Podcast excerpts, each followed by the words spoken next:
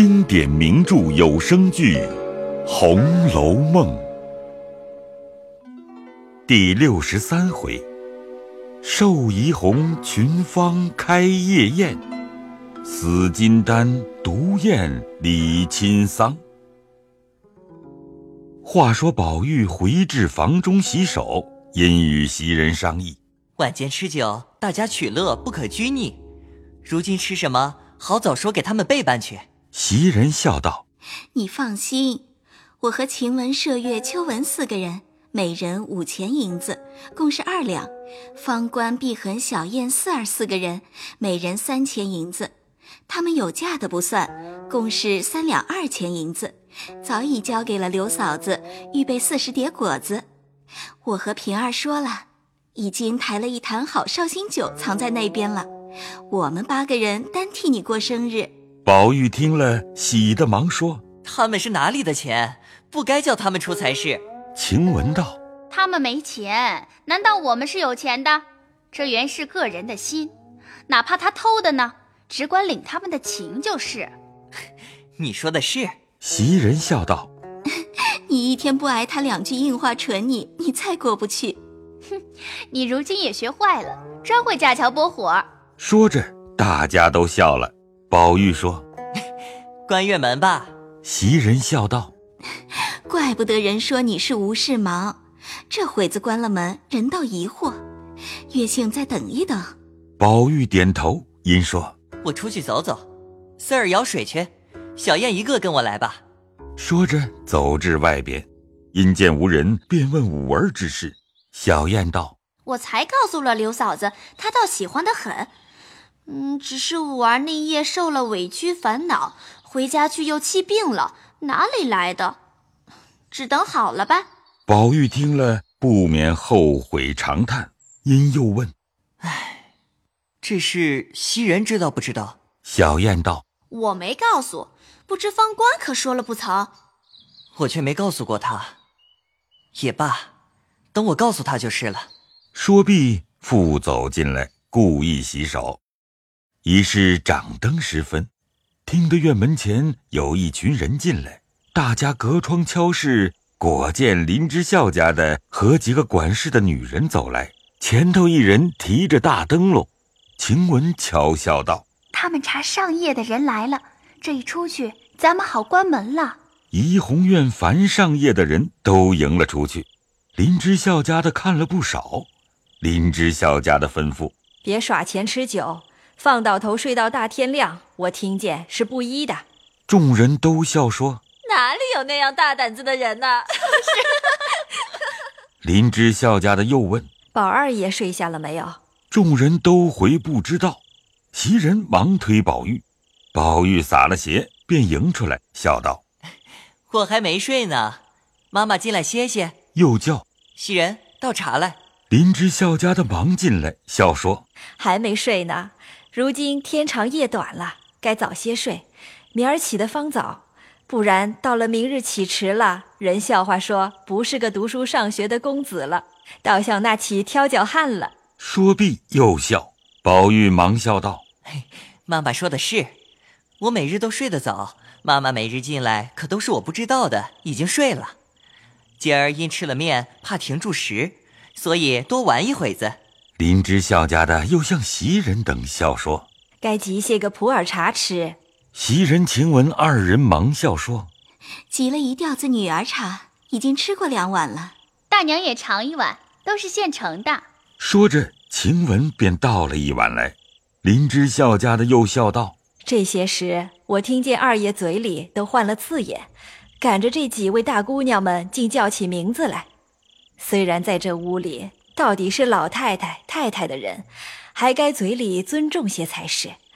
若一时半刻偶然叫一声，使得；若只管叫起来，怕以后兄弟侄儿照样，便惹人笑话，说这家子的人眼里没有长辈。妈妈说的是，我原不过是一时半刻的。袭人、晴雯都笑说：“这可别委屈了他。直到如今，他和姐姐没离了口。”不过玩的时候叫一声半声名字，若当着人却是和仙一样。林之孝家的孝道：“这才好呢，这才是读书之礼的，越自己谦，越尊重。别说是三五代的臣人，现从老太太太太屋里拨过来的，便是老太太太太屋里的猫儿狗儿，轻易也伤他不得。这才是受过调教的公子行事。说毕，吃了茶，便说：“请安歇吧，我们走了。”宝玉还说：“哎，再歇歇。”那林之孝家的已带了众人又查别处去了。这里晴雯等忙命关了门。进来笑说：“ 这位奶奶哪里吃了一杯来了？老三刀四的又排上了我们一顿去了。”麝月笑道：“她也不是好意的，少不得也要常低着些，也提防着怕走了大褶儿的意思。”说着，一面摆上酒果。袭人道：“不用高桌，咱们把那张花梨圆炕桌子放在炕上坐，又宽绰又便宜。”说着，大家果然抬来。麝月和四儿那边去搬果子，用两个大茶盘做四五次，方搬运了来。两个老婆子蹲在外面火盆上筛酒。宝玉说：“天热，咱们都脱了大衣裳才好。”众人笑道：“你要脱，你脱，我们还要轮流安席呢。这一安就安到五更天了。知道我最怕这些俗套子，在外人跟前不得已的，这回子还怄我就不好了。”众人听了都说：“ 依你。”于是先不上座，且忙着卸妆宽衣。一时将正装卸去，头上只随便挽着嘴儿，身上皆是长裙短袄。宝玉只穿着大红棉纱小袄子，下面绿绫檀墨夹裤，散着裤脚，倚着一个各色玫瑰芍药花瓣装的玉色夹纱新枕头。和方官两个先划拳，当时方官满口嚷热，只穿着一件玉色红青驼绒三色缎子斗的水田小夹袄，竖着一条柳绿汗巾，底下是水红撒花夹裤，也散着裤腿，头上眉额编着一圈小辫，总归至顶心，结一根鹅卵粗细的总辫，托在脑后。右耳眼内只塞着米粒大小的一个小玉塞子，左耳上单戴着一个白果大小的映红镶金大坠子，越显得面如满月油白，眼如秋水还清，引得众人笑说：“他两个倒像是双生的弟兄两个。”袭人等一一的斟了酒来说：“且等等再划拳，虽不安席，每人在手里吃我们一口罢了。”于是袭人为先，端在唇上吃了一口，余者依次下去，一一吃过，大家方团圆坐定。小燕、四儿因炕沿坐不下，便端了两张椅子进炕放下。那四十个碟子皆是一色白粉定窑的，不过只有小茶碟大，里面不过是山南海北、中原外国，或干或鲜，或水或露。天下所有的酒馔果菜，宝玉因说：“咱们也该行个令才好。”袭人道：“斯文些的才好，别大呼小叫，惹人听见。二则我们不识字，可不要那些文的。”麝月笑道：“哎，拿头子，咱们抢红吧。”没趣不好，咱们沾花名好。晴雯笑道：“正是，早已想弄这个玩意儿。”袭人道：“这个玩意虽好。”人少了没趣，小燕笑道：“依我说，咱们静悄悄的把宝姑娘、林姑娘请了来玩一回子，等二更天再睡不迟。又开门贺户的呢，倘或遇见巡夜的问呢？怕什么？咱们三姑娘也吃酒，再请她一声才好。还有秦姑娘。”众人都道：“秦姑娘罢了，她在大奶奶屋里叨叨的大发了。怕什么？你们就快请去。”小燕、四儿都巴不得一声，二人忙命开了门，分头去请。晴雯、麝月、袭人三人又说：“他两个去请，只怕宝林两个不肯来，须得我们请去，死活拉他来。”于是袭人、晴雯忙又命老婆子打个灯笼，二人又去。果然，宝钗说夜深了，黛玉说身上不好。他二人再三央求说：“好歹给我们一点体面，略坐坐再来。”探春听了，却也欢喜，因想不请李纨，倘或被他知道了，倒不好。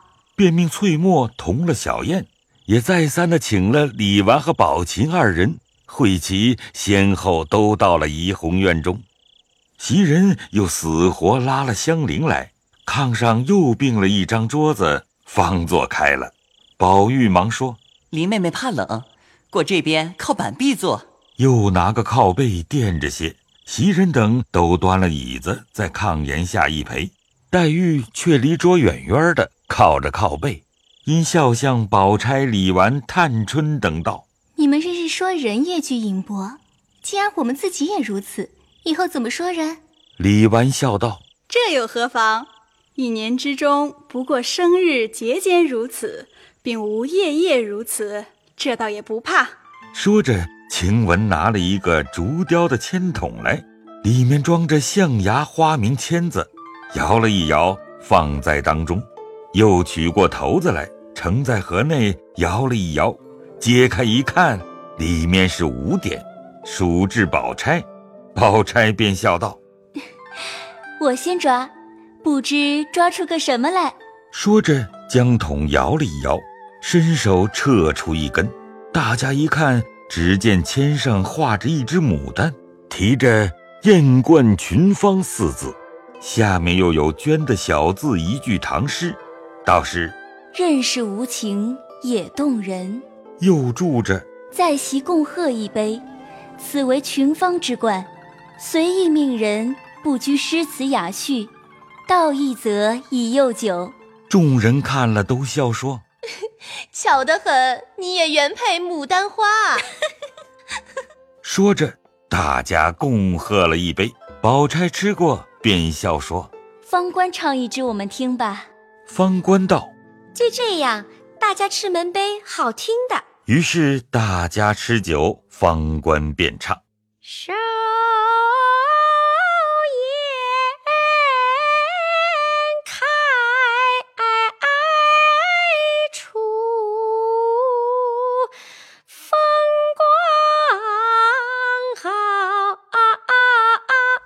回去，这回子很不用你来上手，姐你极好的唱来。方官只得细细的唱了一支《赏花时》。翠峰茂林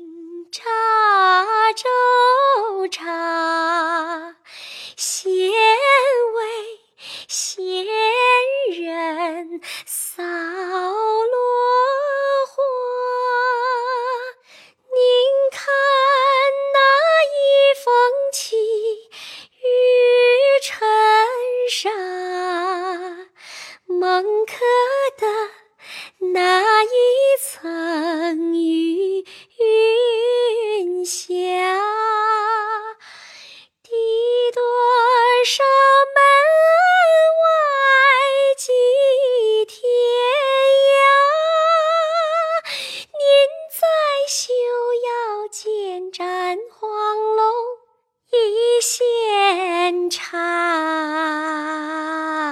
在修乡东老贫穷买酒家。您与安言相云霞东边啊，您得了人可便早些回话。